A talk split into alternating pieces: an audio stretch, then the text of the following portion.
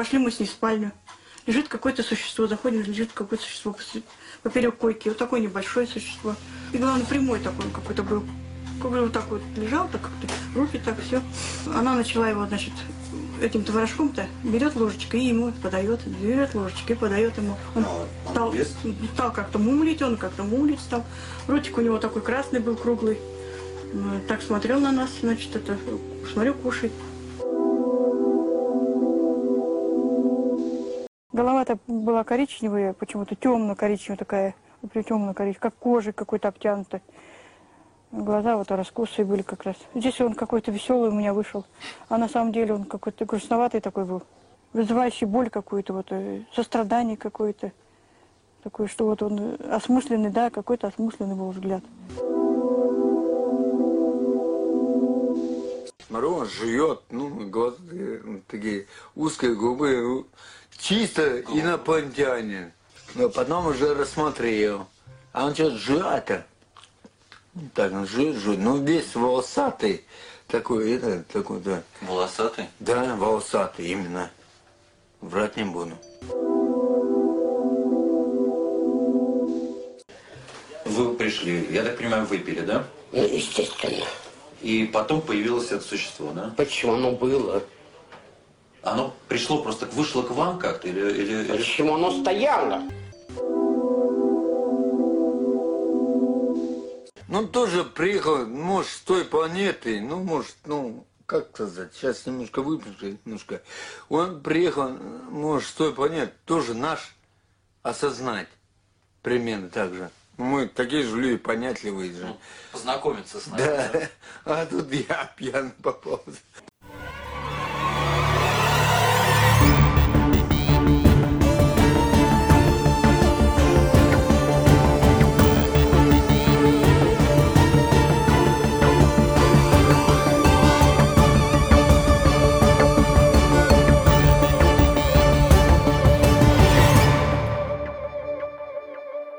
Всем привет! Вы слушаете подкаст «Заговор». Меня зовут Андрей. Привет, я Витя.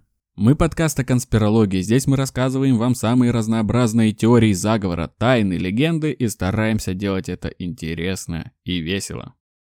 Сейчас можно уже сказать, да, что мы официально начали четвертый сезон нашего подкаста. До этого был пилотный выпуск. Надеюсь, вам понравилось. Еще опрос не проводили, но обязательно приведем.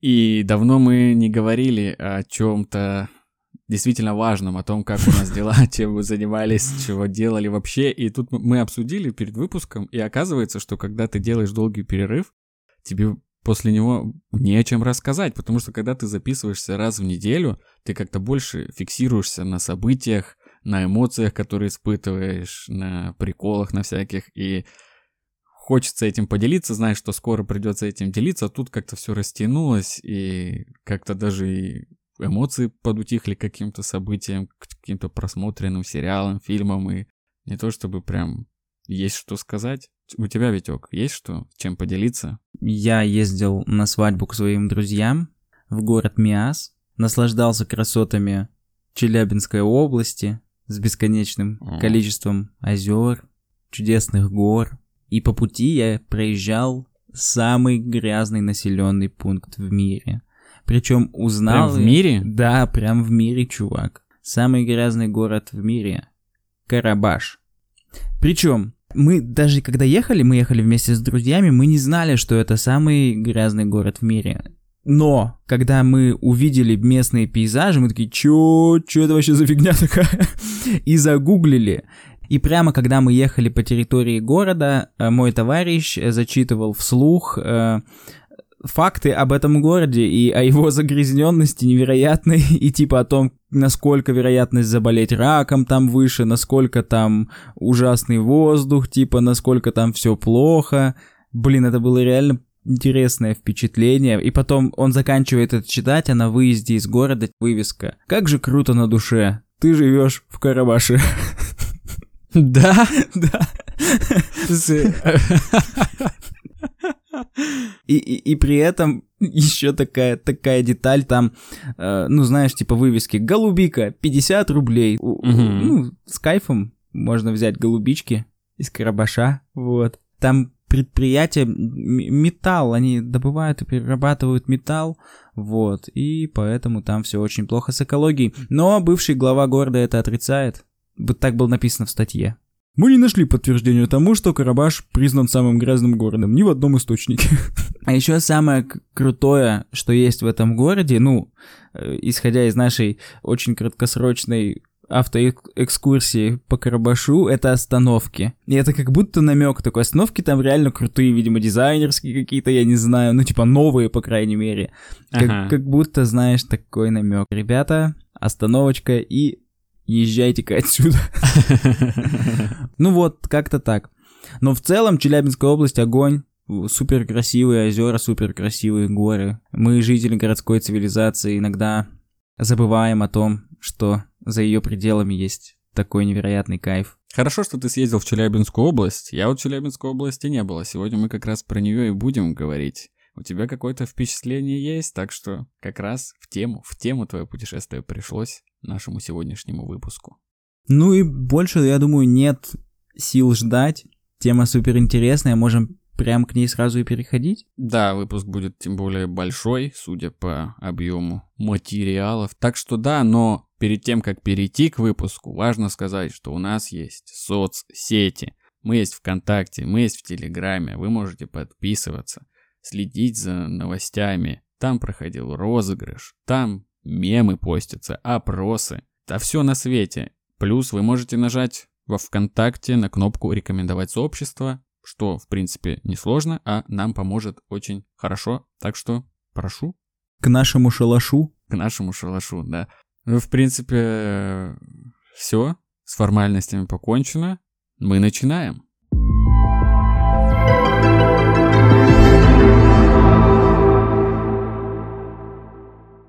Сегодняшний выпуск, как и в случае с выпуском Ленин Грипп, основан на телеэфире, только не на позднесоветском, уже на российском. В 2006 году в профессии репортер вышел э- репортаж Андрея Лошака про Кыштымского карлика. Я думаю, многие из вас ознакомлены с этим чудом. Кстати, Андрей Лошак — иностранный агент. Да, ва- важная в наших реалиях ремарочка. Многие смотрели, многие знают, что это вообще за чудо какое-то. У меня это прям в в один ряд встает с Лениным Грибом, тоже какое-то телевизионное золото, просто бриллиант. Конечно, фильм сам по себе очень грустный. Атмосфера невероятно гнетущая, какой-то сюр, после просмотра которого даже теряешь какую-то связь с реальностью. Только представьте, бедные, сильно пьющие, старые в большинстве своем люди, при этом они контактеры,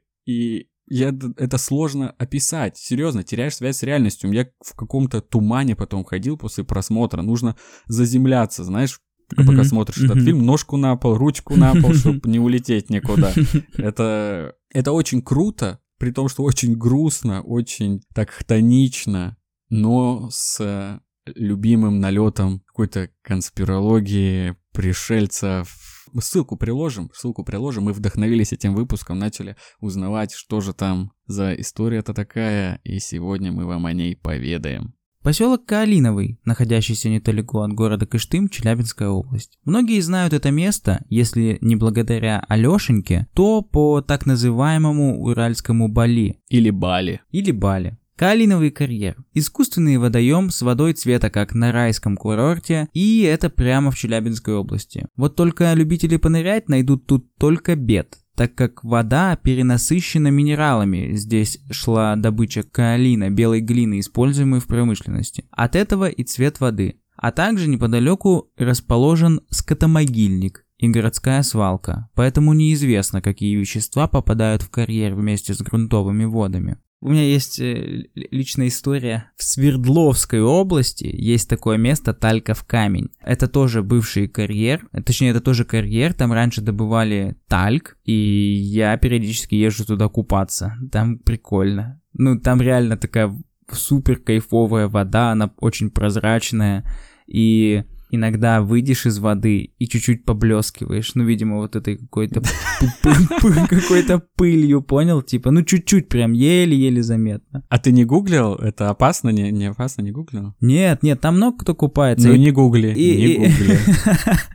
Хорошо, это, при- это природный парк, типа, я думаю, там бы э, ограничили купание, если бы это было опасно. Но там есть э, другая опасность, ну, поскольку это карьер, вокруг есть разного уровня возвышенности, и с них люди Мгм. прыгают э, в воду. И я сам лично видел, как чувак прыгал, наверное, с высоты четырехэтажного здания в воду, это было очень опасно. И при этом все находящиеся там люди почему-то такие подбадривали его, даже незнакомцы. Типа, давай, давай, прыгай. Может, он был плохим человеком. Не знаю, но, но он в итоге прыгнул. Но на самом пике, это еще выше, чем то, откуда прыгал тот парень, установлен крест, знаете, как на дорогах, когда кто-то погиб. И я так думаю, что этот чувак разбился об воду. Вот. Такая у меня есть история с Да, карьером наверняка. и купанием. Я когда читал про Уральское Бали, я вот читаю, что ну нельзя там купаться, там то опасно, все опасно, такие опасные вещества. Потом хочу фоточки посмотреть, открываю фотки, там на первых же фотографиях в Яндекс картинках люди просто плещутся счастливые, довольно. Ну прикольно, ну может это, знаешь, закаляет. Нет, я. Да, конечно, он умер, у него радиационный фон-то не закаленный был. Мы-то с детства, знаешь, в холодненькую радиацию с разбегу прыгнули. Так так, конечно, и здоровее будешь. Я два зуба выплюнул, зато остальные какие. Гвозди жевать могу. Да, по поводу радиации не стоит забывать про такое явление, как Кыштымская катастрофа, которая произошла в 1957 году в закрытом городе под названием Челябинск-40. Название такое суровое, прям то место, где может произойти катастрофа радиоактивная. Сейчас этот город называется Озерск. Название, как у какой-нибудь э, русской фантастики в книжном отделе с такой, знаешь, с фоткой из фотостока на, на обложке, типа Да, да, да, да. черный дым, какой-нибудь чел, типа сталкера с овчаркой, Челябинск 40. И Глуховский написал. Да-да-да. Да, это катастрофа до 86 года, ну, собственно, до Чернобыльской катастрофы, была самой страшной радиационной катастрофой в мире. Там тоже такая мутная история, это скрывали, люди даже думали, что к ним северное сияние просто пришло. Какие-то такие вещи отрывками я почитал, потому что нашей темы это не касается. Ну, Ну в как? ходе ликвидации Ну как? Может ну, быть и касается. ой, ну да, ну да, может быть и касается. Ну, в общем, в ходе этой ликвидации последствия этой аварии были отселены и захоронены 23 населенных пункта. И там тоже много погибших, тоже свои памятники ликвидаторам. Страшное, страшное событие, конечно. В атмосферу из-за аварии было выброшено около 20 миллионов кюри радиоактивных веществ. Это в 19 раз меньше, чем в Чернобыле, но, как я понял, не все так просто, потому что в Чернобыле основную массу радионуклеидов составлял йод-131, которого короткий период полураспада, а там на Урале были выброшены долгоживущие стронций-90 и цезий-137, которые вроде как могут и любят накапливаться в наших с вами костях. Вообще, город Кыштым это такой Промышленный город суровой Челябинской области со всеми красотами Урала, окруженный множеством заводов, предприятий, озер, гор. Какие-то заводы стоят обанкротившиеся и брошенные, какие-то функционируют и кормят население города, которое равно примерно 36 тысячам человек. Ты проезжал Кыштым же на днях, когда ехал на свадьбу. Есть у тебя? Да, я специально об этом умолчал. Я, кстати, был в шоке, типа, и мы просто едем по дороге, трассе, шоссе, я не знаю, и просто вывеска Кыштым. А я уже знал, что выпуск-то у нас такой готовится. Я такой, ничего себе, вот это совпадение. Ну и стал с любопытством смотреть в окно. В целом, обычный провинциальный городок, э, примерно так же, как и описал нам его Андрей. Вот, каких-то супер особенностей я не заметил. Вот, но я там был, я там был в Кыштыме, поэтому считайте, что я корреспондент с места событий. А я посмотрел фоточки, город действительно очень красивый. Да, он маленький. Так-то, е- если вынести за скобки озера, горы, то обычный город, но это его украшает. И ты знал, что его даже называют Уральской Венецией. Именно из-за количества озер и гор. Там вообще по дороге куча озер и гор, это полный кайф. Но есть одна, конечно, проблема, да, с репутацией этому городу, прямо скажем, не повезло сильно. Да, потому что совсем рядом с этим городом располагается поселок Калиновый, и там-то и начинается наша история.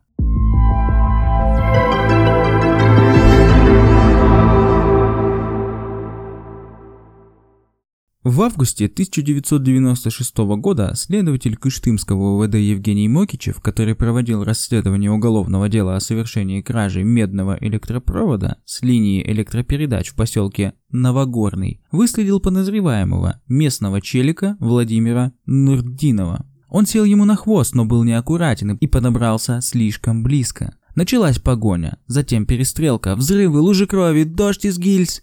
Ну нет, конечно, на самом деле, скорее всего, он пришел по адресу, а Нурдинов просто лежал в алкогольном невминозе, так как медного провода хватило как раз на пару фунфыриков. Но Нурдинов был не так прост. У него был козырь в рукаве, и он хотел пойти на сделку. Не для этого он, конечно, крал и хранил у себя этот артефакт, а чтобы продать куда-нибудь в музей подороже.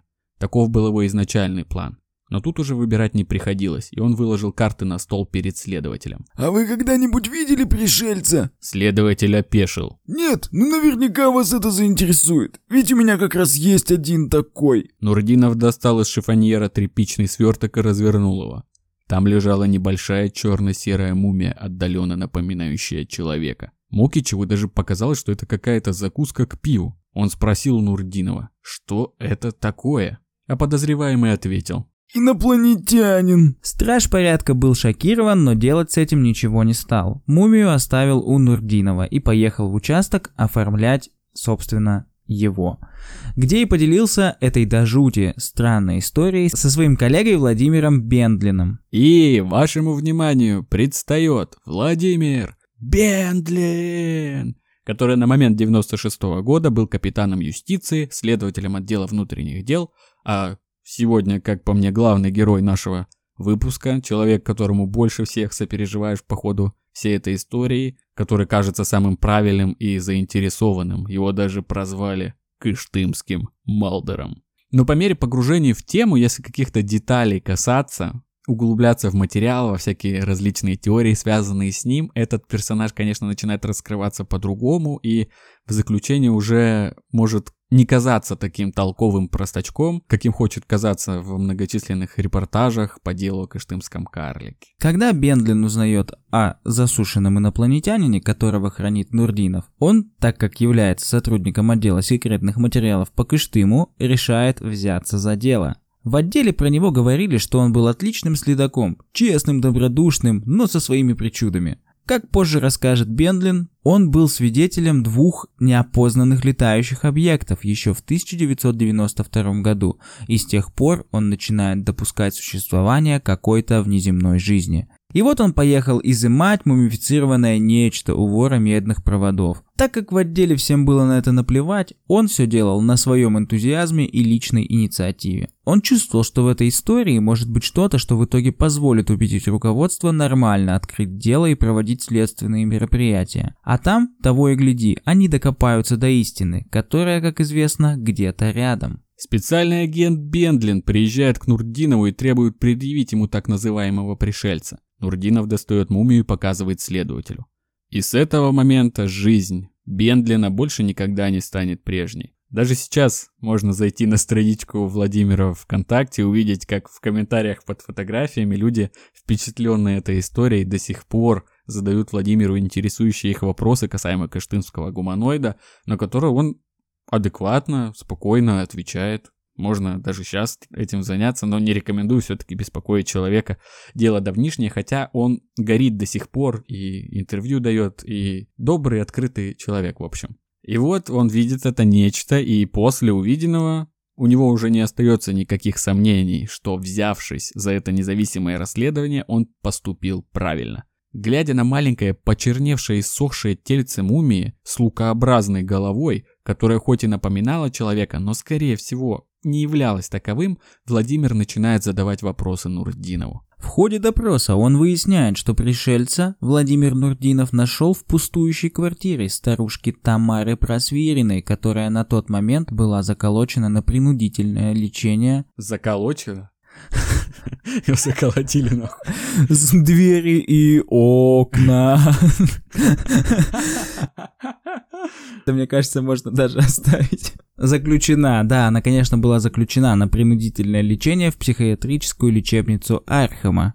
На самом деле, конечно, нет, с соседнего поселка Новогорный. Нурдинов обнаружил мертвое нечто на кровать и, решив, что на этом можно заработать, выкрал его. Тело было влажным, и дело, так сказать, дурно пахло, поэтому наш смекалистый грабитель решает выпотрошить все то, что посчитал внутренними органами, и закинуть тело на крышу гаража, чтобы высушить. Такая кустарная мумификация, конечно, многое заруинила в деле о кыштымском карлике. Нурдинов мог бы хоть опись какую-то вести, что у него там были за внутренности, что у него в желудке, закинуть все это в формалин и так далее, раз уж решил продавать данный экземпляр как пришельца. Но, увы и ах, работаем с тем, что есть. Бендлин восстанавливает картину того, как это нечто очутилось в поселке Калиновом и выявляет всех фигурантов по этому делу. Начнем мы, конечно, с Тамары Просвириной старшей, которая нашла тогда еще живого пришельца, приютила у себя и воспитывала как родного сынишку. Мы уже говорили, что она была заключена в психушку ориентировочно в конце июня, начале июля 1996 года. Это обстоятельство привело брошенного в одиночестве, без необходимого ухода гуманоида, к голодной смерти в квартире старушки. А там, уже мертвого, его выкрал наш друг Владимир Нуртинов. Тамара Просвирина страдала от острой шизофрении и была уже сильно плоха к тому моменту, а появление в ее жизни гуманоида, которого она окружила заботой и любовью, дало ей второе дыхание, что ли. Но, к несчастью, одновременно это послужило причиной к ее задержанию и заключению в психушке а как следствие привело к голодной смерти пришельца, а затем и к ее собственной трагичной кончине. О нелегкой жизни Тамары Просвириной известно немногое. Вот что нам удалось найти на просторах всемогущего интернета. Тамара Просвирина, будучи молодой и красивой девушкой, познакомилась с таким же молодым красавцем, военным Иваном, проходившим у них службу. Между ними что-то закрутилось, Тамара была уверена, что это любовь, Наградив Тамару ребенком, солдатик покинул Челябинскую область, но, как и Карлосон, он обещал вернуться. И, как подобает настоящему мужчине, он свое слово не сдержал, а у Тамары на память остался маленький мальчик, сынишка, названный Сережей. Она души в нем не чаяла, ведь он единственное, что у нее теперь есть. И в один, самый обычный день четырехлетнего мальчика на выходе из маршрутки прямо на глазах у матери сбивает лихач-мотоциклист. Сказать, что бедная женщина Тамара испытала непередаваемый ужас, ничего не сказать. Благо мальчишка остался жив и здоров. Но вот в Тамаре что-то сломалось в тот момент раз и навсегда. Она не смогла пережить такой стресс без потерь и, грубо говоря, начала серьезно так гнать гусей. Подробностей мы не знаем, но очень скоро мальчика у нее забрали. Ее пытались лечить в психушке, а паренек попал в интернат. Но материнская любовь никуда не делась, и по словам Сережи, она много раз крала его из челябинского интерната и везла обратно домой. Естественно, за парнем приезжали и забирали обратно, и такая чехарда ребенком происходила неоднократно. Она его крала, а его у нее забирали. В результате женщина осталась одна и медленно съезжала с катушек. А сын вернулся к ней уже будучи взрослым парнем, который, как это, к сожалению, нередко бывает, после такой школы жизни пошел по скользкой дорожке. Постоянные грабежи, потасовки, приводы, отсидки. Так, например, Сергей, пока происходили все события, связанные с кыштымским карликом, с этим гуманоидом, пока весь этот балаган происходил, на тот момент он сидел в тюрьме за ограбление пельменной. Ограбление пельменной, как тебе такое? Просто обычно, знаешь, Ограбил ларек. Понятно, понятна мотивация. Ларек, тут, туда даже заходить не надо. Сунул нож в окошко. Блин, нет, сейчас как будто какой-то гайд даю. Там, мне кажется, мотивация в ограблении ларька это то, что, ну, ларек, в чем суть ларька? Он удобен, он под рукой. И, и грабят его обычно, типа, люди, которые уже отчаянные абсолютно и просто, о, ларек, и набрасываются на него. Такие психи накинулись. Ларек! А! Не показывай ему ларек. Он зах- захочет его ограбить.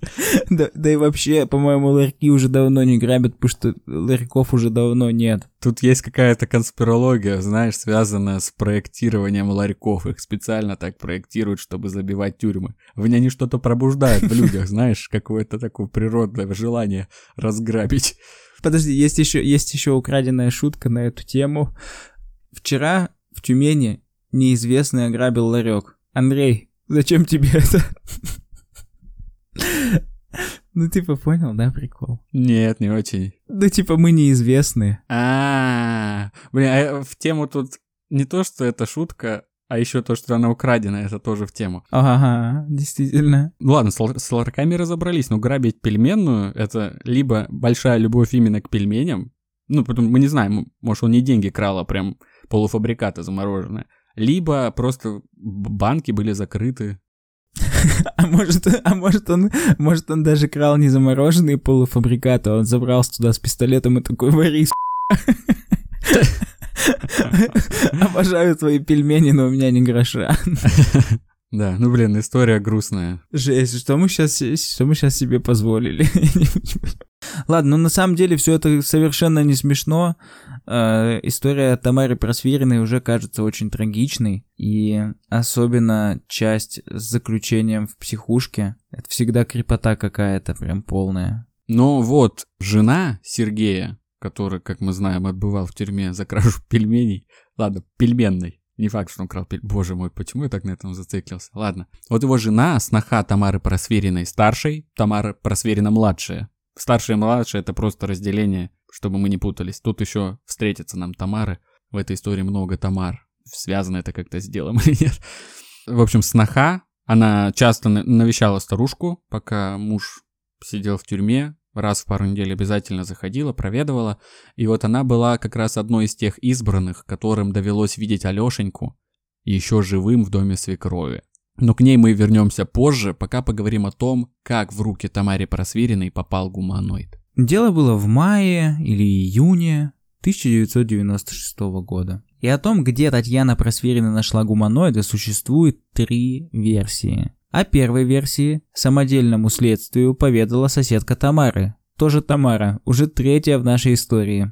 Только это Тамара Наумова. Она часто заходила к старушке, так как у нее отключили газ за неуплату, ей нужно было где-то готовить. Но это по одной из версий. Возможно, она просто заботилась о больной старушке. Просто в разных источниках по-разному. Тут Мгм. уж кто как хочет картину обрисовать, какими красками. Да, если хотите накинуть хтони, серости, тогда, пожалуйста, вариант с э, отключением газа за неуплату. А если хотите верить в лучшее и светлое, тогда она заходила проверять свою соседочку. С ее слов, с Тамары Наумовой слов, Просвирина пошла в лес, который находился рядом с местной школой, а вернулась она только спустя трое суток с завернутым в платок существом. Ее отсутствие никто не заметил, кроме Наумовой, которая в повседневной жизни часто заходила к старушке. Интересно тут то, что по свидетельствам соседки, старушка с серьезной психической болезнью ушла в лес на три дня, а вернулась в абсолютно адекватном виде, как будто ее не было всего час. А когда просверенная развернула принесенный сверток и показала находку Наумовой, та перепугалась, так как признала в ней черта. Она попросила убрать это демоническое от- отродье от нее подальше и больше никогда ей его не показывать. Деталь про трехдневное отсутствие, а потом возвращение с инопланетным младенцем регулярно подчеркивает сам Бендлин. Почему мне кажется, что он типа детектив Бендлин? Да, да, да, да, да, это более такая американская версия его фамилии. Мистер Бендлин. Да, но он Бендлин, это его основная версия. Следующая версия чаще всего встречается во всяких передачах типа «Необъяснимо, но факт». Она заключается в том, что у больной старушки было любопытное хобби вдруг отправляться на кладбище и бесконечно бродить там в любое время суток, в любую погоду. Это подтверждается тем, что она постоянно приносила домой венки и даже фотографии с могил, которые были обнаружены в ее квартире. Тут еще якобы подчеркивается то, что на это Тамару подталкивали некие голоса в голове. Так и произошло в тот вечер. А вечерок был, мягко говоря, не из самых подходящих для брождения по кладбищу. Были сильная гроза и непогода, но Тамара не смогла сопротивляться голосам и отправилась на свой привычный променад, где и обнаружила маленькое нечто. В видеозаписи, в которой снимают Тамару Просверину в психушке, она уже очень в недобром здравии рассказывает вот эти детали про грозу и про то, что она нашла гуманоида, и он был воткнут головой в землю и плакал. Последняя версия поведана нам снохой Тамарой Просвериной-младшей, которой старушка якобы сама поведала довольно банальную историю. Бабуля пошла за водой к колодцу в лес, где услышала звуки, похожие на крики. Она пошла на зов и под большой сосной нашла некое существо. Все просто и скучно. Как будто бы самая вероятная версия. Ну, в любом случае, по свидетельствам очевидцев, коих было всего 3-4 человека, именно живого гуманоида, найденное нечто было живым и гармонично существовало вместе со старушкой в тот непродолжительный период времени, пока ту не упекли в психушку. Старушка полюбила это существо и назвала его Алешенькой. Также есть история о том, что ее сын и сноха пытались завести ребенка, который прожил совсем недолго, и того тоже звали Алешенькой, поэтому в его честь она назвала найденного гуманоида. Она заботилась о странном малыше, готовила ему покушать, кормила его с ложечки, и ее счастью не было предела. Хоть малышу и сложно было позавидовать, так как старушка была неприхотлива к еде и готовила варево, типа из картошки, круп, все вместе и все такое прочее. Но и побаловать Алешеньку она особо любила, не забывала и регулярно кормила его сладостями, конфетами, творожком, которые он особо любил, по словам очевидцев. Просверина регулярно укутывала в простыни Алешеньку и ходила с ним на прогулки. Рассказывала всем соседям о своем счастье, что, мол, вот у нее появился сыночек, она его нашла в лесу, и они вместе вообще вайбят, и теперь у них все будет отлично. Но, к большому сожалению, Тамара, видимо, не слышала поговорку, которая гласит, что счастье любит тишину. И именно такое ее поведение дало соседям повод, чтобы рассказать о случившихся переменах в жизни старушки в соответствующей организации, которые разлучили ее с Алешенькой, забрав на лечение. Дальше мы уже знаем, что произошло. Брошенный Леха умирает голодной смертью, и его тело крадет Нурдинов. Ой, вот тут есть самый драматичный момент, прям который больно смотреть, когда зачем-то, вообще непонятно зачем, Тамаре Просвириной, когда она уже в психушке, она там в какой-то больничной ночнушке, стоит на улице, наголо бритая. У нее уже проблемы сильные с мимикой лица, дергаются руки, язык постоянно она высовывает, щурится. В общем, какие-то уже тики. И ей зачем-то нафиг сообщают о том, что мальчик умер, и она прям момент осознания ее, она там, и сначала у нее расспрашивают долго вообще про мальчика, она там рассказывает, как они вместе проводили время, а потом ей сообщают, что он умер. И, блин, это просто слезовыжимательно. Вот этот ребеночек умер, знаете? Умер? Умер. Да что вы? А как это? Ну вот вас в больницу положили, и он умер. Вот мы сейчас и приехали посмотреть.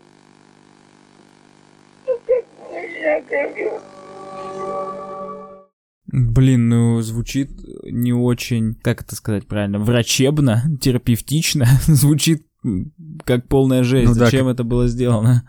Как будто ради контента, знаешь, ради хайпа. Да, да, да, да, слова да. еще не существовало.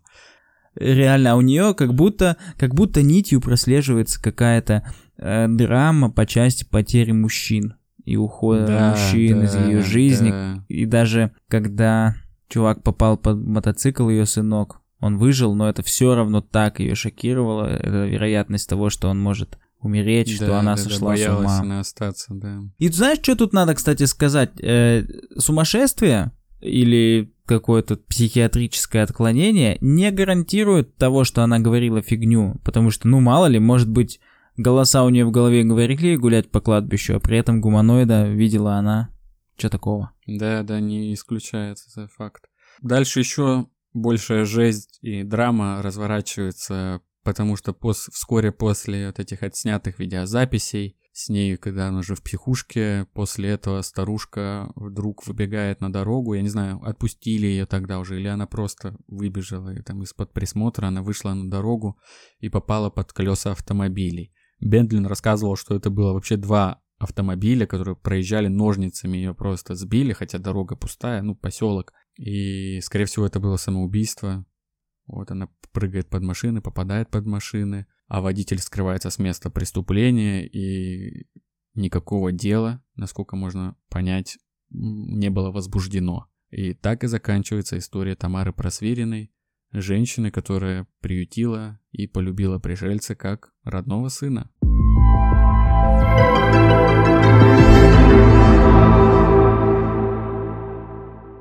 Вернемся к Бендлину и его расследованию. Вот за что ему стоит выписать отдельный огромный респект, так это за то, что он, видимо, был фанатом шоу «Сам себе режиссер» и всегда брал с собой видеокамеру. Бендлин привлекает своего друга Раиса Жамалюддинова, который является оператором всех фильмов. Они, вооружившись камерой, в первую очередь детально на видео проводят осмотр мумии. Съемки, которые они совершали, это по сей день единственное реальное свидетельство существования кыштымского карлика. Как итог, они наснимали две заполненные съемкой видеокассеты, где Бендлин проводит полный осмотр тела существа. На этих записях можно видеть, как следователь обмеряет мумию, проговаривая основные данные. Рост 22,2 см. Голень 4 см. Ширина таза 3 см. Ширина черепа 4 см. Ступни 2,5 см. 6 пар ребер и так далее. Для наглядности рядом с гуманоидом он кладет коробок спичек. Череп состоял из пяти плотно спаянных пластин, по форме напоминал шапку-буденовку, ну или головку чеснока. На верхушке образует гребень. Отсутствовали пупок, ушные раковины, хрящи гениталий и другие органы выделения. Ну, как, э, не было, как я понял, основных органов выделения, да? Кожа была, и по некоторым свидетельствам Алешенька после того, как Тамара его кормила, выделял кожей некую слизь, которую та вытирала тряпочкой, как я понял. Кожа, кожа тут являлась основным органом выделения, когда у нас она э, вторичной такой роль играет в этом процессе. После детального осмотра Бендлин решает собрать консилиум из тех, кто видел Алешеньку, и поспрашивать, кто что расскажет, кто что думает на этот счет. Конечно же, Бендлин и Раис снимают это собрание на камеру. Тут присутствует сноха Тамара Просверина, мужчина, который заменял ее мужа, который, как мы уже говорили, отбывал срок за ограбление пельменной. Да, кстати, у Его нас звали так, э, Славик. пенитенциарная система так устроена, что если э, сажают в тюрьму уже женатого человека, в Овсине сразу же выдают жене другого. А Ну она-то тут ни при чем.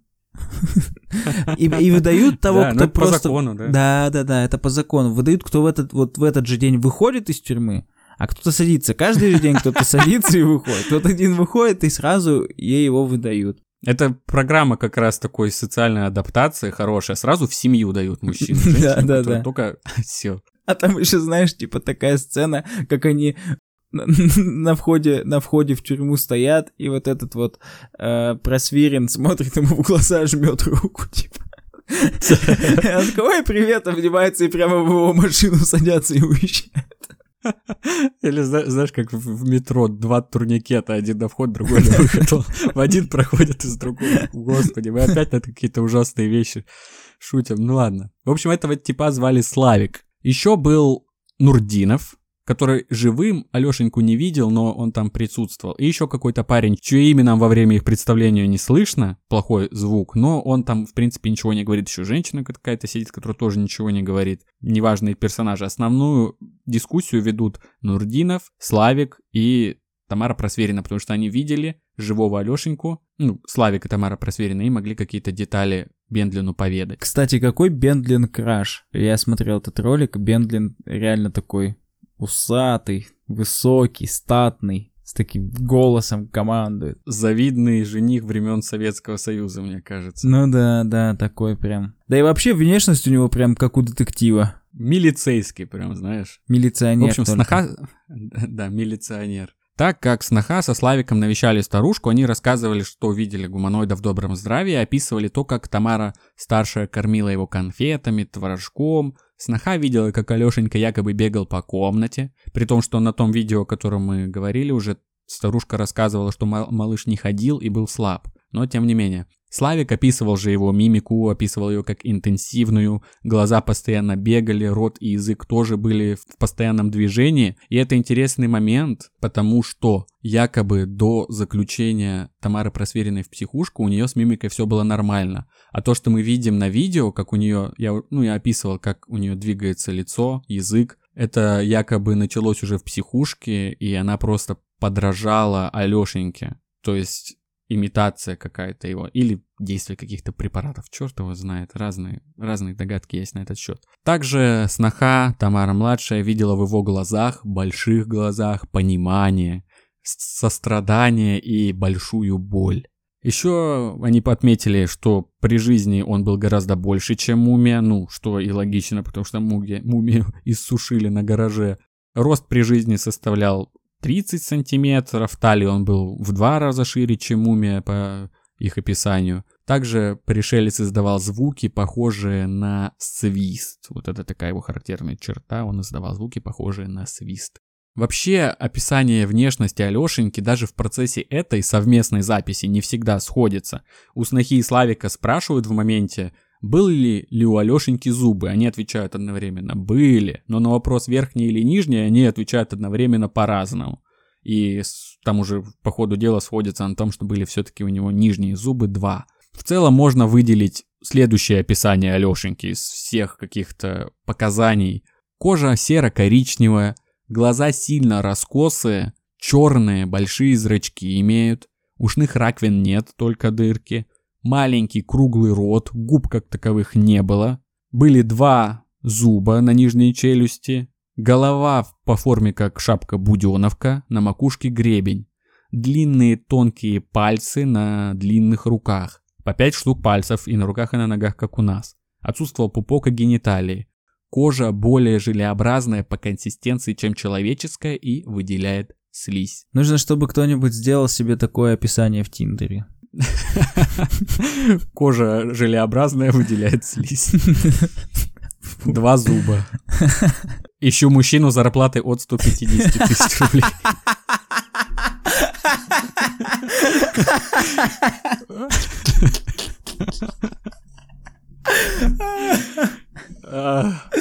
Ужас.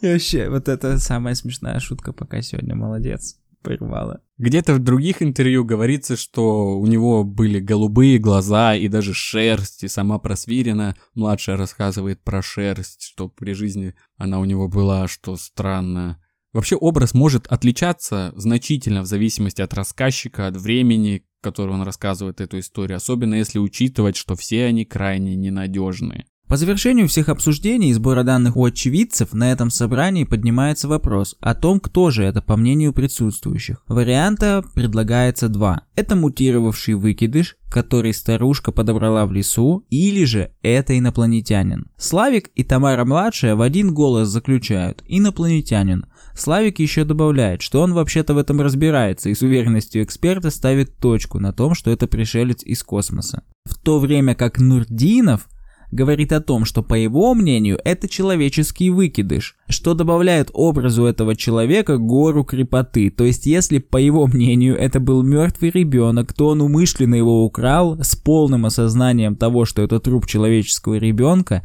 и хотел выдать его за пришельца, чтобы нажиться. А перед этим выпотрошил и мумифицировал. Это охренеть да, как жутко. Да. Тип жуткий, тип жуткий. Еще интересно тут то, что он до сих пор жив, в отличие от всех свидетелей этого существа. Ну, он чуть ли не единственный, по-моему, еще какая-то соседка осталась жива до сих пор. И он даже открыл бизнес, какой-то продуктовый магазин, который называется «Шанс», насколько я знаю. Вообще, что за тип? Но он выглядит прям так можно посмотреть, он выглядит так, как человек, который мутки мутит, хитрит, вот такой вот он. Ну ты поосторожней, ты же сам сказал, что он еще жив. Ну да. Еще одна запись оперативной съемки Бендлина происходила в квартире Тамары Просвириной. Там свидетели указали на место, где содержался Алешенька. На диване было несколько каких-то простыней, там же они обнаружили бурые пятна и даже следы личинок. А около инопланетного лежбища находилась тарелочка. Предположительно, там была каша. Эта находка важная, потому что она якобы подтверждает факт кормления гуманоида. Бендлин еще подчеркивает, что в квартире долгое время стоял очень сильный и необычный запах. Как говорит Бендлин, это был не белок, прям 200% уверенности он закладывал. И Бендлин вспоминает, что чувствовал подобный запах на производстве эпоксидных смол. Ну, давайте так, да, следователь из провинциального города в 90-х явно разбирался в трупном запахе, и, по его словам, это был не он. Хотя вот эта квартира, насколько я слышал, вот когда Тамару Просверину старшую закрыли в психушке, она стала неким таким притоном. И там смесь запахов, наверное, была просто чудовищная. Далее Бендлин провел поквартирный опрос, постучал во все двери, в которые можно было постучать, и соседи подтверждали факт наличия у Тамары некоего существа, с которым та регулярно выходила на прогулки. Конечно же, наш агент Малдер не стал бы ограничиваться опросом очевидцев, особенно учитывая тот факт, что абсолютное большинство это сильно пьющие люди, чья основная занятость это сбор и сдача металла с разорившихся и заброшенных производств и заводов. Многие из них, как, например, Нурдинов, еще и приступали закон. Сам Бендлин считает, что у этих людей нет никаких оснований для лжи, и он верит словам Славика и Тамары, просверенной младшей. Следователь очень наблюдательный и прекрасно знает, как на таких людей влияет камера. По его словам, эффект как от сыворотки правды. Но самая показательная история связана с мужем Татьяны Просвириной-младшей, сыном Татьяны Просвириной-старшей. Дело в том, что когда происходило расследование по делу о грабеже пельменной, Тамара Просвирина-младшая даже не смогла соврать, чтобы создать алиби своему мужу. Сказала, что не сможет врать, так неправильно поступать но при этом слезно умоляла выпустить его под подписку и так далее. Но в любом случае нужны были эксперты. Нужно проводить исследования, чтобы научно либо подтвердить, либо опровергнуть инопланетное происхождение Алешеньки. Бендлин это прекрасно понимал, он вообще сторонник такого подхода, что нужно все всегда проверять. Он допускает возможность невероятного, но строго под проверку, чтобы это изучали, и считает именно проблемой то, что это просто осуждается и никак не, никакие расследования не проводятся. По просьбе Бендлина мумию осматривает врач-гинеколог Ермолаева. Увидев мумию, она высказалась однозначно.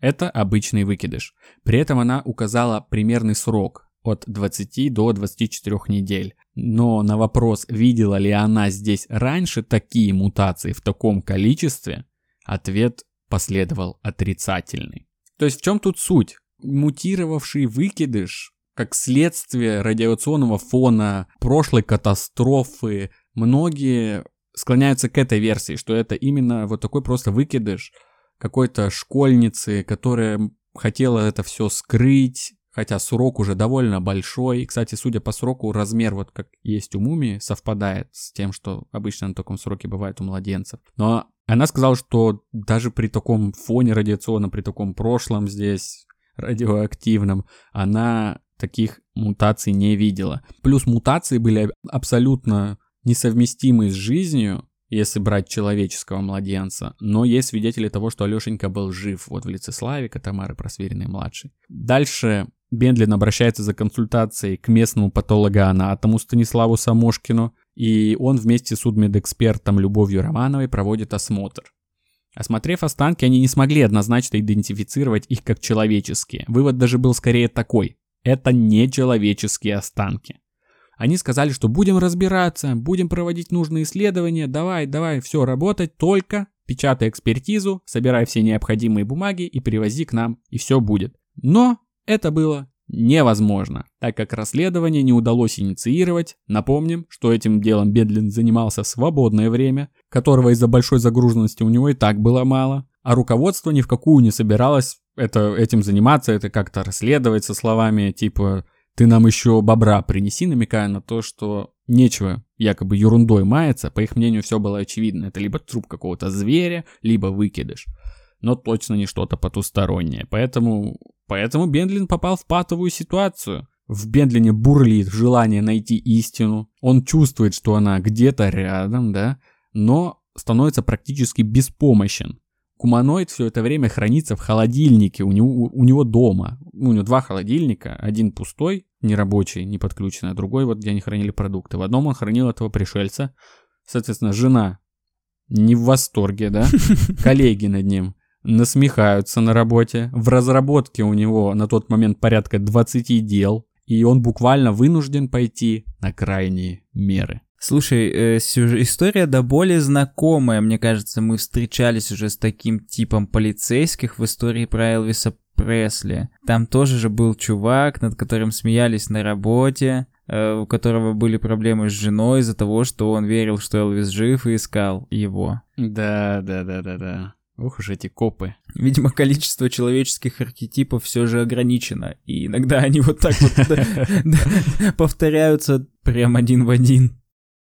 Так, Раис Жемелдинов, оператор всех фильмов Бендлина, сказал, что нашел группу уфологов в городе Каменск-Уральский, Свердловская область. И, и они решаются выйти с ними на контакт. Созваниваются и рассказывают, как, собственно, обстоят дела. С другого конца провода им сообщают, что у них, у уфологов, есть некие операторы дистанционной проверки для таких случаев, и может быть они заглянут к ним через пару дней. Однако уже через несколько часов к дому Жемалединова подъезжает навехонькая лакированная BMW. 96 год, это роскошь, в сопровождении новенькой Аки. Это были, собственно, те самые уфологи. Среди этих уфологов была главная – женщина, Семенкова Галина Ивановна. На ней был бейдж «Звездная Академия». Тогда Бендлин еще не понимал, с кем связался. А чтобы вы понимали, кто же навестил Бендлина и что это за люди, мы пригласили парней, создателей подкаста Heretic Talk. Heretic Talk. Heretic Talk. В своем подкасте они рассказывают о тоталитарных сектах, деструктивных культах, их последователях и лидерах. Парни разбираются в вопросе, поэтому слово им.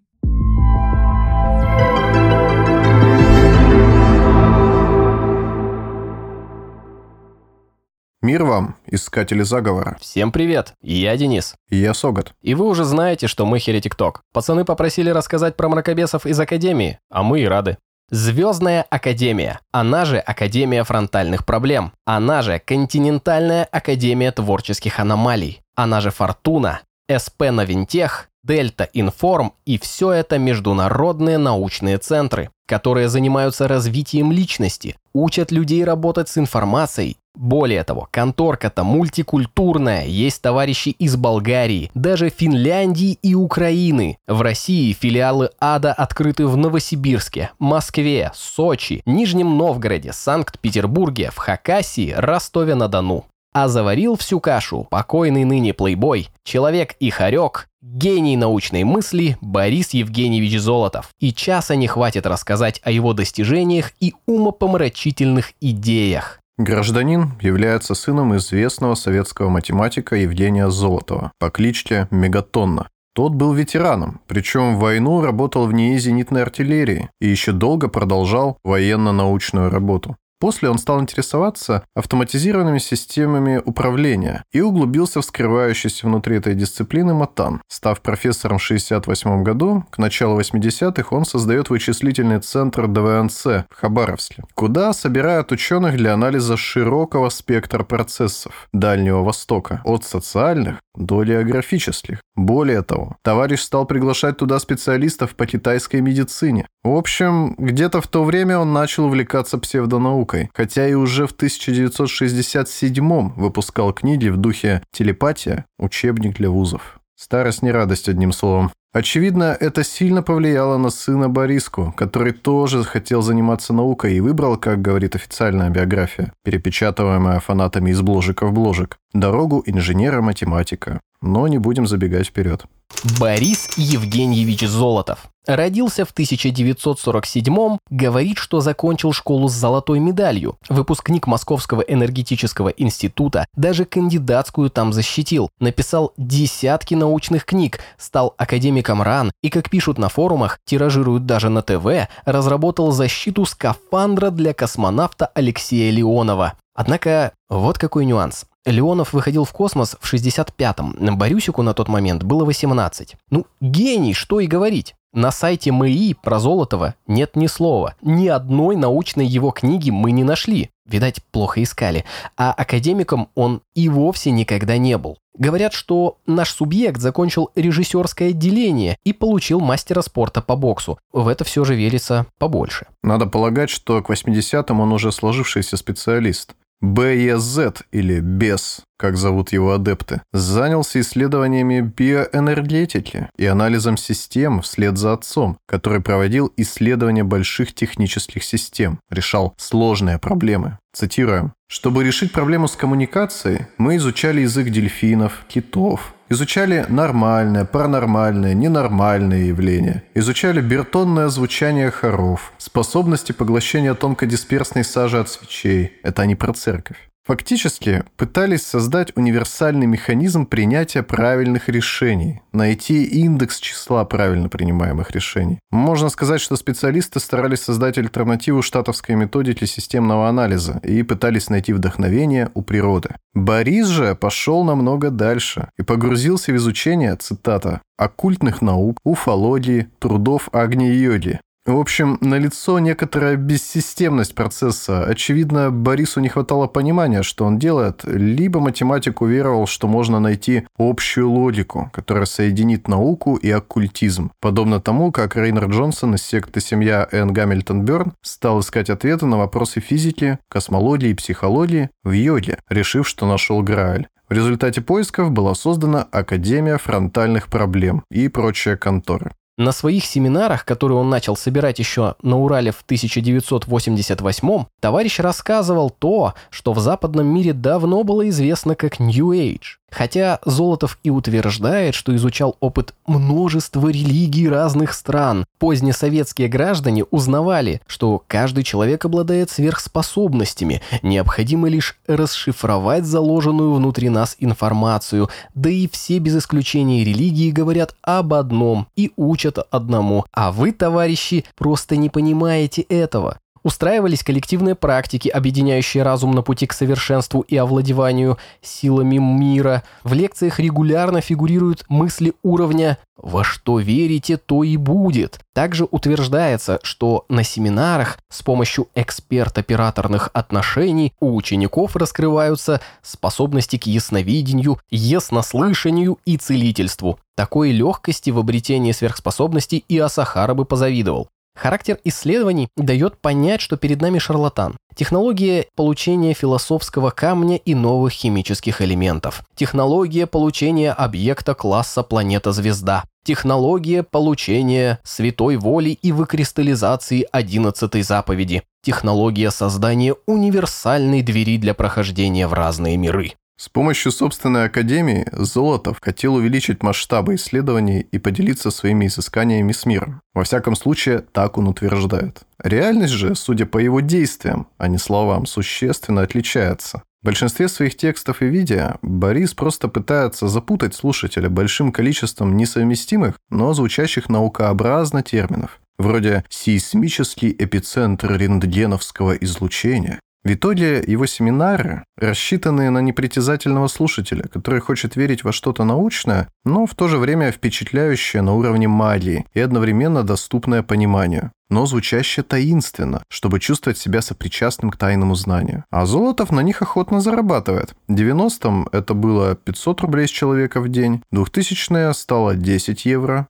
а сейчас, когда гуру пребывает в стране вечной охоты, один из его последователей продает места в отелях на пятидневный семинар примерно за 40 тысяч, то время как ему эти номера достались за 4-6 тысяч рублев. Да еще и со скидкой за массовую бронь. Очевидно, подаван учился у мастера самому главному.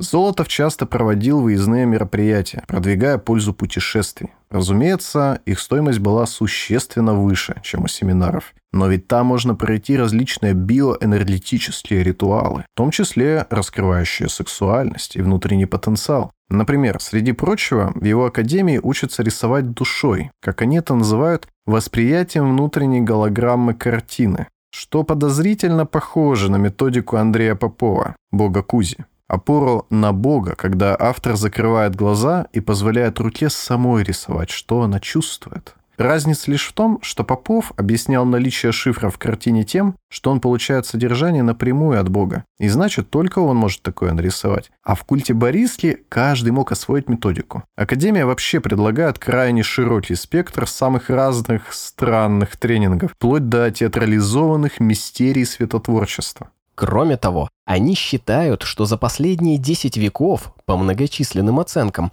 Землю посетило около 20 миллионов инопланетных делегаций, а Академия осуществляет внешнекосмическую деятельность. Но интереснее всего практики открытия сексуальной энергии. Вот вам цитата. На семинарах, как правило, после выведения человека из состояния равновесия, раскачки, мы занимались следующим. Мужчина начинал гладить женщину по волосам, по всему телу, по неприличным местам, гладит так, как будто был любовником. Нам говорили, что мы должны это делать так, как будто перед нами любимая или любимый. Через пять минут все меняются партнерами, опять входят в транс и гладятся. Женщина мужчину тоже всего расцелует, гладит. Целовались почти всегда, особенно через несколько дней, просто при встрече как приветствие. А первые три дня было стыдно, но делали, раз надо. Раскрасневшиеся, но делали. А были упражнения еще хлеще, аж волосы дыбом стояли и, и не расскажешь. Даже уехать хотела, а потом привыкла. Еще одно упражнение – раскачать партнера, нагладить его, а потом, а потом издалека управлять им движением пальцев. Он поворачивается без словесных приказов по движению твоей руки. Этим занимались каждый день. Нам постоянно внушали, что для овладевания способностью управлять людьми надо поменять минимум 500 человек. И семейные тоже начали вести себя вульгарно. Мужчины с мужчинами делали все так же, как с любимой женщиной. Как гомики, что ли. Ну это как во сне не понимаешь, как делаешь, кажется все нормальным. Это что? У нас была одна женщина пенсионного возраста, ей за 60. Она тоже легко меняла пары и с блаженной улыбкой сидела вместе с молодыми ребятами. И они тоже делали все с удовольствием. Мы думали, так и надо, чтобы развить свои способности. Нам говорили, что это для набора энергии, для лучшего сенсорного восприятия. Чувствуются вайбы многих сект, о которых мы говорили в нашем подкасте раньше. Сексуальные практики чем-то отдаленно напоминают методики Раньера. Сначала выведение из равновесия, раскачка эмоции, только быстрое, а затем поочередный петинг. А сам гуру на большинстве видео окружен молодыми последовательницами, которые так и ждут от него благодати. Имена ведущих академиков организации звучали так. Христиана, Милена, Вероника, Бурша, Аня Горелова, Аня Суперстрастная, Деревенька, Оля Нагурная, она же Пилюлькина, у них, кстати, была за певицу, а также член-корреспондент Академии Ирина Кулябина, художница, которая говорила про себя, что раньше она писала натюрмортики, пейзажики, а теперь настоящие картины рисует. Не хватает еще академика по имени Ангел Дарк. За рубежом же отделениями культа руководили такие же проходимцы, как и сам Без. Вот, например, Величко Добриянов, болгарский товарищ. До 80-х он публиковал монографии по научному коммунизму в советском издании «Мысль», а тут основал институт сугестологии. Это отрасль в психологии о применении гипноза на расстоянии и силой мысли. Начал также пиарить Вангу и прочее, прочее. Обобщая, можно сказать, что Золотов и его фронтальная академия – это такая мзия Соломония для верующих в научное звучание – у нее тоже было много про биоэнергетику, энергоинформацию и уничтожение раковых клеток божественным радиационным излучением. По факту же мы не имеем никаких нормальных доказательств эффективности ее семинаров, кроме как в отъеме денег у зрителей. Также и в случае Золотова. Под его видео на ютубе вы можете увидеть множество комментариев восторженных последователей, но ни одной статьи про реальные достижения в области медицины или науки не имеется. И это у признанного специалиста-ученого в области биофизики и математики, который лучше других знает, если действительно им является, как важно отметиться в научных журналах для подтверждения своего статуса. Поэтому и возникает стойкое ощущение, что перед нами классический мошенник, продавец наукообразного авторского нью-эйджа. Назвать Академию фронтальных проблем сектой язык не поворачивается. Пусть и есть харизматический лидер и сомнительное учение, нет попыток отторжения от семьи, хотя имелось разрушение через секс-практики. И внутреннего монашеского круга, ограничений и обетов. Опять же, хотя имеются практики подавления сознания и манипуляции. Это еще одно новое религиозное движение в рамках Нью-Эйджа, которое, как ни странно, живо и после смерти автора, но уже без ширмы возвышенных идей, несите ваши денежки. Впрочем, есть и признаки создания собственного гарема и сожительства адептов в рамках одного из тренингов. К тому же в Академии проводятся психологические и иные эксперименты над людьми. Да и само именование последователей хомяками, а мастеров хорьками снова роднит Золотого с Поповым. Более того, Золотого многое роднит э, с Задорновым и его уверенностью в необычных свойствах русского языка и сложном происхождении многих слов, не таком, как это принято считать. Например, если вы помните «радость», это на самом деле благословение бога Ра, а вовсе не то, что вы подумали. У Золотого слово «доверие» значит «до веры». Очевидно, все русские деятели Нью-Эйджа очень любят э, тему с таинственными кодами русов, переданными нам через язык. Даже Виктория Преобра, женская, пишет об этом по статье, наверное, каждый месяц на своем сайте. Закончим цитатой Золотова, хорошо символизирующей всю глубину и мудрость его учения. «Когда человек идет за кем-то, это признак веры в кого-то. Когда человек идет сам, это признак веры в себя. Когда человек идет туда, куда кто-то ходил, зачем-то, но уже за новым чем-то, то это значит, наступил новый век. Ауф. Вот такие интересные, в кавычках, ребята вышли на Бендлина под личину уфологов. Интересно, да? Вы заметили, что они прикрываются наукой, научными исследованиями, сложными несуразными терминами – еще один повод не доверять науке. Тема тоталитарных сект вообще сама по себе очень интересна. Это истории о невероятных харизматичных лидерах, о несметных богатствах, о жестокости и безумии. Все это ждет вас в подкасте Heretic Talk. Подписывайтесь на ребят на платформах, на которых вы привыкли слушать подкасты, а также в Телеграме. Ссылки будут там, где обычно бывают ссылки. Ставь лайк, если ушел после девятого в Звездную Академию.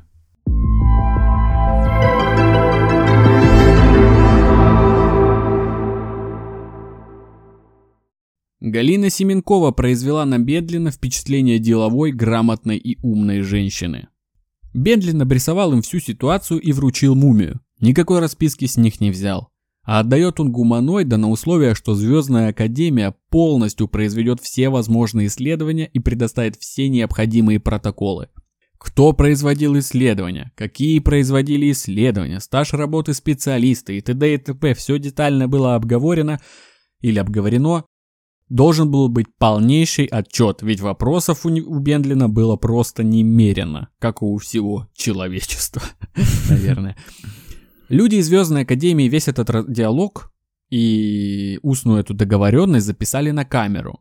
Бендлин был такой внимательный паренек, держал ухо востро, и он увидел, что камера действительно работала. То есть все лампочки горели, он обращал на это внимание, видел картинку, все было путем. Но когда перед тем, как академики уехали, Бендлин попросил запись, они ее предоставили, а на ней ничего кроме помех не оказалось. То есть они не смогли ее воспроизвести. Но у Бентлина уже как будто бы выбора нет, уже слишком далеко он зашел, держать дома Алешеньку он уже не мог, жена переживала, да и сам он уже от бессилия подустал от этого. Передает, в общем, Алешеньку, звездные академики удаляются. Проходит какое-то время, и Бентлин связывается с людьми из Звездной Академии, они говорят ему, это сенсация, это не человек, это пришелец.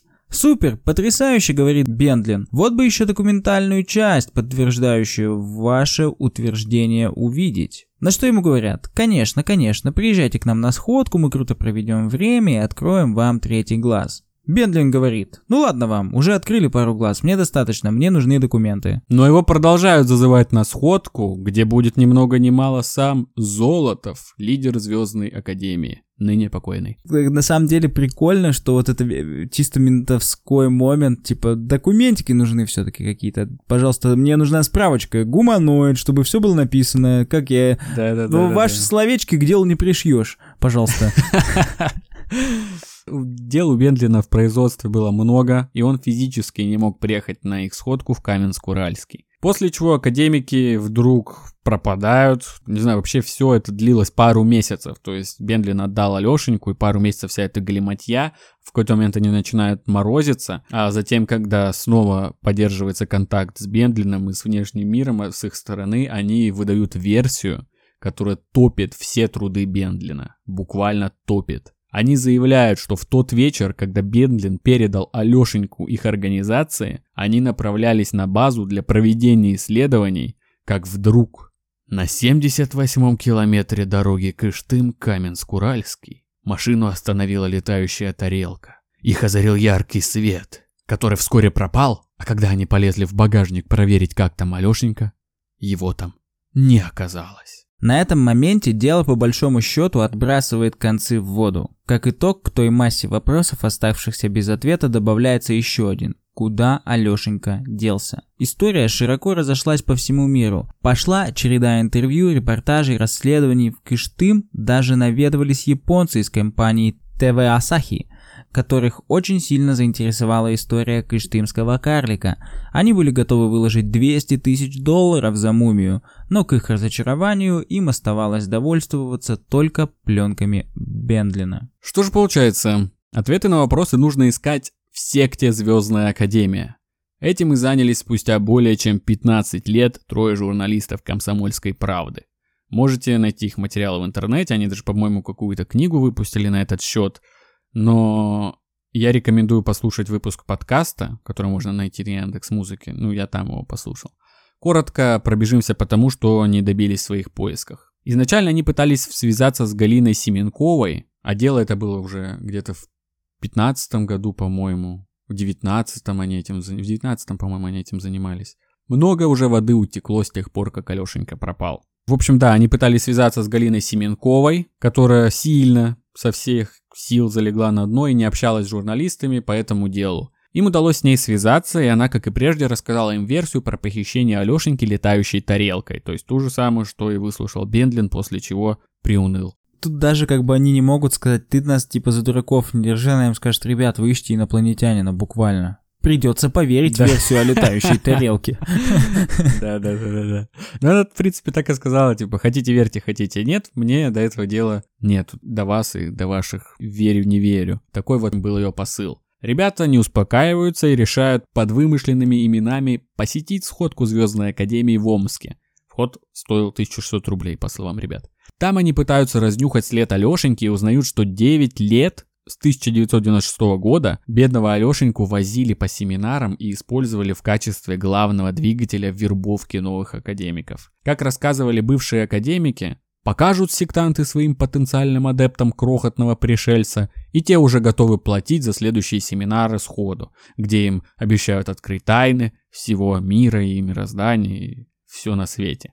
А в 2005 году в Крыму проходил огромный ивент Звездной Академии, на котором присутствовал сам Золотов. Там на этом ивенте якобы был наш пропавший гуманоид Алешенька, и там его церемониально захоронили. Направившись в Крым, челики выслушивают много разных версий о том, как проходил ритуал прощания с Алешей. По словам одних его топили, но он не тонул. По словам других его поджигали, но он не горел. Но самая частая и похожая на правду версия была в том, что его закопали у огромного телескопа в Евпатории. Вооружившись лопатами, они отправляются по наводке очевидцев и начинают копать. Копают, копают и, наконец, ничего не находят. Слушай, почему у огромного телескопа? Это символизм в этом явно какой-то есть. Да, определенно, я думаю, телескоп какую-то связь с космосом обозначает. Вернувшись домой и отчаявшись найти истину, ребята начали подготавливать наработанный материал к публикациям. Как вдруг, уже от безысходности, один из них в мае 2019 года решает просто набрать Семенковой, уже безо всякой конспирации и напрямую спросить, что же там произошло. На просьбу рассказать реальную историю, а не кормить его байками про летающую тарелку, Галина рассмеялась и сказала что-то типа «А что, я правда такое говорила, кек?» Да, прикол. То есть версия, которую она толкала 20, больше 20 лет, вдруг кажется ей типа таким приколом, и якобы она даже не помнит этого. Ну, такая вот она, Галина Семенкова. Фото мы ее приложим. Они говорят, что знают все о деятельности их секты, все их планы, все расписания ивентов, так как у них есть свои информаторы внутри. И Семенкова предлагает сделку. Они сдают ей информаторов, а она им инфу по Алешеньке. Они соглашаются, но идут на обман, дают ей просто левые имена, надеясь на то, что секта большая, и она не знает, очевидно, всех членов. Семенкова на такую разводку ведется и рассказывает им то, как якобы все было на самом деле. По ее версии, они передали гуманоида в Екатеринбург на судмедэкспертизу, где произвели ему анализ ДНК. И эти исследования показали, что это действительно человек, выкидыш с множественными мутациями. Разочаровавшись в гуманоиде и решив не передавать эти исследования огласке, они утилизируют тело, а всем вокруг начинают рассказывать про похищение Алешеньки из багажника. В подтверждение ее слов, она якобы показала уникальные фотографии Алешеньки, ребятам из комсомолки, которых нигде не было. Они довезли из Кыштыма гуманоида до своей локации, предположительно в Каменск-Уральский, поставили Алешеньку в стакан граненый и сфоткали его в стоячем положении. Но боже, какие же дебилы эти академики, говорят нам ребята из Комсомольской правды, ведь они все, все фотки делали со вспышкой, все они пересвеченные и галимые, за исключением одной более-менее нормальной. Но вот только где это фото более-менее нормальное, мы не знаем. Может она где-то у них в газете, напечатано в интернете, я ее найти не смог. Комсомольцы говорят, что оно у них есть, она якобы им передала ее, но в интернете фотографий нет. Видимо, газета «Комсомольская правда» не любит открывать супер эксклюзивные фотокарточки мира, в чем можно сильно усомниться, да? Ну, может, мы, дурачки, не умеем пользоваться интернетом. Так что, если вы, люди из комсомолки, или вы обладаете уникальными фотографиями Алешеньки, присылайте их нам на почту. Или если вы Алешенька. Да-да-да-да-да. Есть версия о том, что Алешеньке там уже 40 лет, он живет в Екатеринбурге. Ну, это фан. Еще одна история уже с другим гуманоидом, сильно нашумевшая в миру. Произошла она в 2003 году и говорит в пользу скептиков кыштымского дела. В одном из заброшенных чилийских шахтерских поселков в пустыне Атакама была обнаружена странная мумия длиной около 15 сантиметров. Удлиненный череп, большие глазницы, знакомая картина. Для всех людей, искавших и верящих в кыштымского карлика, это была просто крышесносная находка. Но вот только спустя 15 лет ученые смогли взять необходимый генетический материал для исследования, и в марте 2018 года в рецензируемом американском научном журнале Genome Research появилась статья, написанная группой ученых во главе с профессором Стэнфордского университета Гарри Ноланом. В результате исследования генома мумии выяснилось, что геном принадлежит девочке, определенно чилийке, умершей практически сразу после появления на свет. Авторы текста определили 64 мутации в 7 генах, связанных с развитием скелета. Скелет девочки был чудовищно деформирован, а причиной этому могло стать отравление ее матери нитратами. Рядом с местом находки мумии располагалось месторождение натриевой селитры. Да, в общем, с этой историей проводит такую параллель что раз уж тут не удалось провести а, а, расследование какое-то, провести исследование научное, то, в принципе, такая же похожая история, там их провели, и, собственно, по аналогии можно также рассудить, что это просто мутировавший э, ребенок, младенец, выкидыш. Атакама и Кыштым — города-побратимы. Города-побратимы, да. Как вы уже догадались, в этой истории много несостыковок, много всего неоднозначного, много мутного, много каких-то постоянного чувства, как будто тебе врут. Вот когда с этой историей знакомишься, кажется, что этот человек врет, тот врет. И изначально как-то веришь только Бендлину по ходу этой истории. Но есть и альтернативная версия того, как Бен... академики, люди из Звездной Академии нашли, вышли на Бендлина. То есть мы рассказывали, что они просто Нурдинов нашел в газете где-то объявление э, про уфологов в Каменск-Уральске.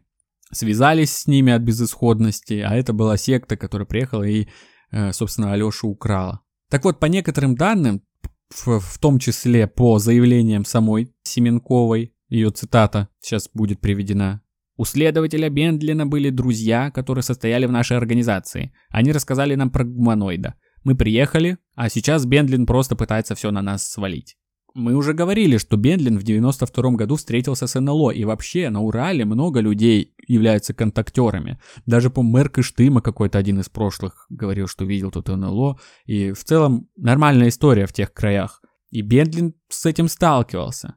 И Тамара говорит, что у него были друзья, которые состояли у них в организации, в секте. А еще Мокичев, который изначально выехал по отделу Нурдинова, тоже говорил, что у Бендлина есть знакомые, которые посещали семинары Звездной Академии, но сам Володя вроде бы нет.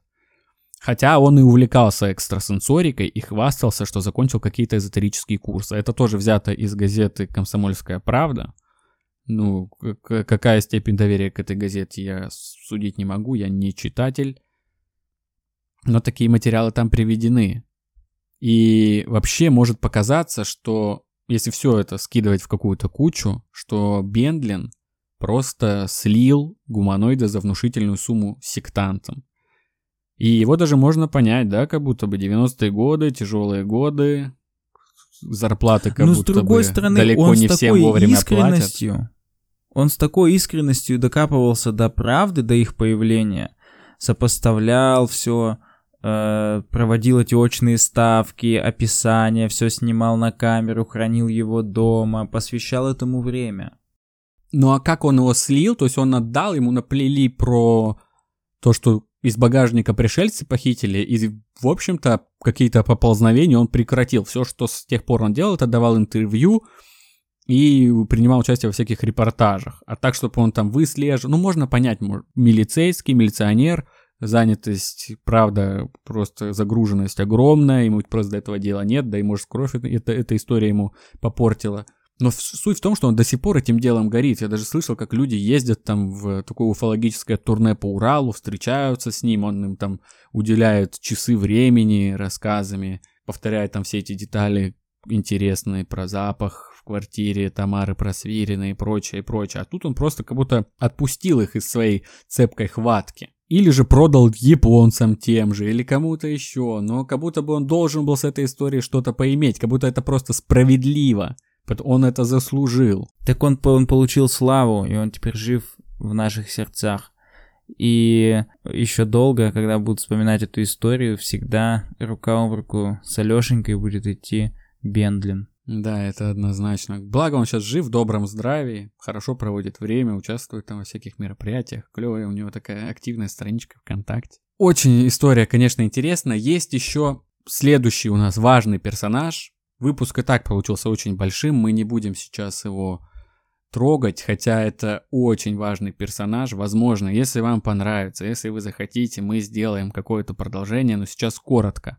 Вадим Чернобров из организации «Космопоиск», который занимается выяснением всех этих уфологических явлений, странностей, он появился в этом деле позже, он опоздал, то есть от Алешеньки уже след простыл. И изначально он рассказывал, что когда услышал эту историю, а он глава организации «Космопоиск», человек важный, человек влиятельный, человек заинтересованный. Он рассказал, что когда он услышал эту историю, он был настроен скептически, как какой-то желтухи к ней относился, потому что он часто выезжал в командировки по подобным делам. Где-то в газете что-то прочитал, по телеку что-то показали, он выезжал, и в основном даже людей с такими именами, которые там написаны в газетах, он не находил. То есть все это были пустышками. И также он отнесся к этой истории. Но когда он ехал в одну командировку и был недалеко от Кыштыма и поселка Каолиновый, он подумал, ну ладно, черт с ним, раз я здесь, я в эту историю зайду, я пообщаюсь, с людьми и пойму для себя, что это такое. И он действительно пообщался, вот ему повезло пообщаться со всеми свидетелями, со всеми очевидцами, пока они были еще живы. С Бендлином общался, с патологонатами общался, со всеми общался. И эта история забрала его просто на 20 лет. Он погиб в 2017, по-моему, году при странных обстоятельствах. Насколько я знаю, такой человек не мог по-другому нас покинуть. И у него есть своя альтернативная версия, просто как будто альтернативная вселенная, знаете? История Каштынского карлика в альтернативной вселенной, где Татьяна Просверина старшая вовсе никакая не сумасшедшая, где он нашел убийцу Алешеньки, то есть конкретного алкоголика, который сел на него и раздавил, прижал его к стене, выбил из него правду. Также важная деталь у Вадима Черноброва была плащаница, в кавычках, конечно же, Алешеньки, то есть та тряпка, в которой его хранила бабушка, Татьяна Просверина старшая. и он ее отдавал на экспертизу, но о результатах этой экспертизы тоже вообще колоссально разные в разных источниках, как бы итоги этой экспертизы приведены. Где-то там чисто человеческая ДНК, где-то женская ДНК и, и не людское ДНК, предположительно, то есть Тамара Просверина старше и что-то еще нечто. То есть тоже странная история. Он опрашивал всех, он собрал собирательный портрет Алешеньки, мы его приложим, то есть по всем описаниям он собрал самый усредненный портрет Алешеньки, нарисовал, он хорошо рисует, много зарисовок у него всяких интересных по этому делу, очень много времени ему посвятил. Можем какие-то детали коротенько уже в другом выпуске от этого всего обсудить, рассказать в какой-нибудь бонусно, может, после окончания сезона, я уверен, будет интересно. Но в целом, Витек, какое, какое твое мнение? Вот две версии по-прежнему остается. Нет, вопросов там много. Откуда пришел Алешенька? Вообще, сектанты говорили, что с Альфа Центавры, но в эти подробности мы не будем пока лезть. Откуда пришел Алешенька? Кто такой Алешенька? Куда делся Алешенька? Либо это выкидыш школьницы, которая хотела скрыть свою беременность, и у нее был мутировавший ребенок из-за аномалий, произошедших годами ранее в, это, в этом регионе, в этом районе. Либо это гуманоид, пришелец из других планет миров. Так, все, вопрос понятен. Во-первых, откуда он к нам тут пришел, если мы берем версию гуманоидскую, это э, непонятно абсолютно, потому что мы не знакомы с его, э, собственно, аркой сюжетной, понимаешь? Мы знаем его уже э, только со слов и, и, или мертвым. Да. Вот, поэтому тут, тут, тут непонятно, что сказать. Зачем, тоже непонятно. Но у меня есть вопросы по его, собственно, размерам. Ну, он, он, он слишком маленький, он аномально маленький. Если это был ребенок, инопланетный ребенок какой-то, то интересно, где его родители сейчас. А если это полноценная, ну, раса, вид такой, то как, обладая такими размерами, они смогли совершить какой-то прыжок к нашей, к нашей планете, потому что они слишком мелкие, супер мелкие, размером с граненый стакан. Ну да, есть разные виды гуманоидов, уфологи выделяют, и это вот такой вид маленьких гуманоидов, они небольшого размера, и звездные академики, по-моему, говорили такую вещь, что он был он послан на нашу Землю для именно налаживания контактов, что невероятно меня прям смешит, потому что это же сюр прям, как ему не повезло, в какую среду он попал. Его приняли mm-hmm. и окружали либо психически больные, либо сильно пьющие люди-преступники. Это вообще что? Самое, знаешь, что очень смешно вот в фильме иноагента Андрея Лошака, Славик, у него там брали интервью, чтобы ты понимал, вот когда Бендлин снимал Славика, он еще был нормальный, ну, видно, пьющий, но такой опрятный мужчина. А там он уже пропил квартиру, лежит в каком-то бараке, весь грязный. У него начинают спрашивать, что он думает по этому поводу, и он с полным осознанием того, куда попал этот пришелец, говорит, цитата, «Вот он приехал сюда с той планеты, да, сюда приехал, чтобы нас осознать, нас вот осознать. А тут ему я пьяный попался. Вот и вся, вот и вся беда Алешеньки, ты понимаешь? Нифига, так ты вот этот чувак на самом деле глубоко ос, ос, осмыслил ситуацию. Очень глубоко, это прям поразительно. Подытожил, собственно, все, что mm-hmm. можно сказать по этой истории. Еще, конечно же, на Урале, конкретно вот в этом поселке, много людей, пьющих, к сожалению, не все, мы ни в коем случае не обобщаем, но есть такие люди там, как и везде, наверное. К сожалению, не все пьющие. К сожалению, пьющие Много людей пьющих, к сожалению, не все. Ну, вы поняли мою мысль. Я люблю пьющих людей. Нет, нет, нет. Много контактеров, много свидетелей странного света, тарелок, и они, как правило, почему-то в, во всех репортажах, в том числе в репортаже профессии репортер передачи с Лошаком, они сильно там пьющие, и они рассказывают разные истории про пришельцев. Еще я еще прочитал, что там в этой местности часто находили, видели еще до появления Алешеньки маленьких гуманоидов, и дети даже охотились на них и закидывали камнями. И предположительно беспомощность Алешеньки связана с тем, что его закидали камнями, он был просто травмирован, либо неудачно приземлился как-то. Раз Тамара говорит, что нашла его головой в земле, Возможно, это после крушения. Как раз Чернобров там рассказывает о том, что незадолго до нахождения Алешеньки Тамары Просвириной было замечено крушение какой-то тарелки вот над лесом, где она его нашла. Но если рассматривать гуманоидную версию, то она примерно вот такая, да. Ну Приехал, да. чтобы нас осознать, а тут ему пьяный попался Славик. Блин, вообще эта история о одиночестве Тамары Просвериной старшей, сердце которой было полно любви, и она так хотела этой любовью с кем-нибудь поделиться.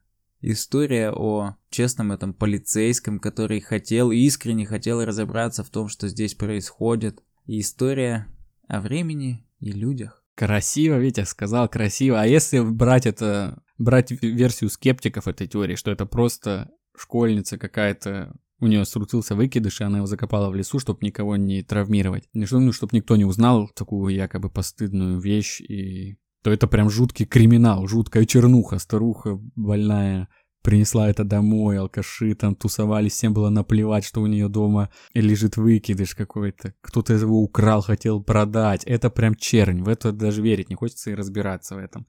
Но знаешь, да ну, как? похоже на правду. Ты вот сейчас это с такой стороны преподнес и стало похоже на правду. Блин. Ну, просто знаешь, как будто бы эта девочка должна была где-то отсветиться в больнице.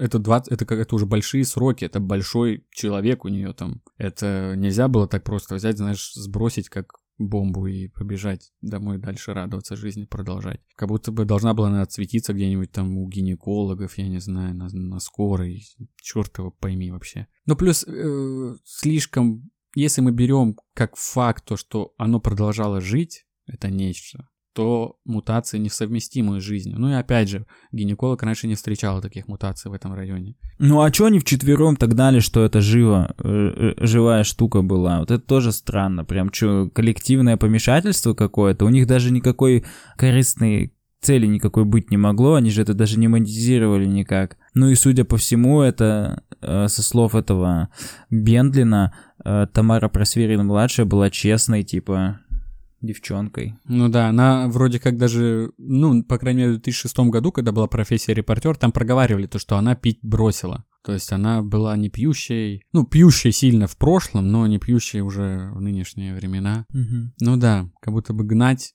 было незачем. Ну, может быть, это прям история-история, может, сам факт мы на телевизоре, про нас там поснимают, может, это как-то... Так они же это показывали на камеру денежного. в качестве следственного эксперимента следаку. Это были не люди с телевидения, какой-то Ренат, это Джамалединов, типа, это же, это были просто все местные, они ходили вот так и такой ну, да, у них ну был... да. Ну, может, они знали, это- что это приведет к тому, что потом к ним и там НТВ приедет, и ТНТ, А там Славик пьяный. а там Славик пьяный, да. Понятно, что никакие выводы мы сейчас тут не сделаем. У нас есть супер хтоничная история про то, что...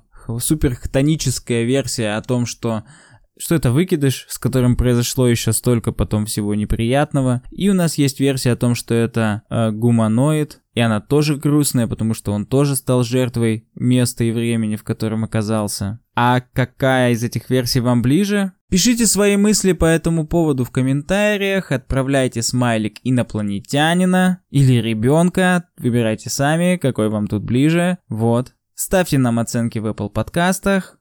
Прям с прощанием или без? А закончить эту историю хочется цитатой иностранного агента Андрея Лошака, когда у него другой иностранный агент спросил, кто все-таки такой Алешенька, что здесь истина, Андрей ответил на это. Не хочется осквернять эту историю сугубым материализмом. Мы, в принципе, поддерживаем его в этом. И на сегодня на этом с вами прощаемся.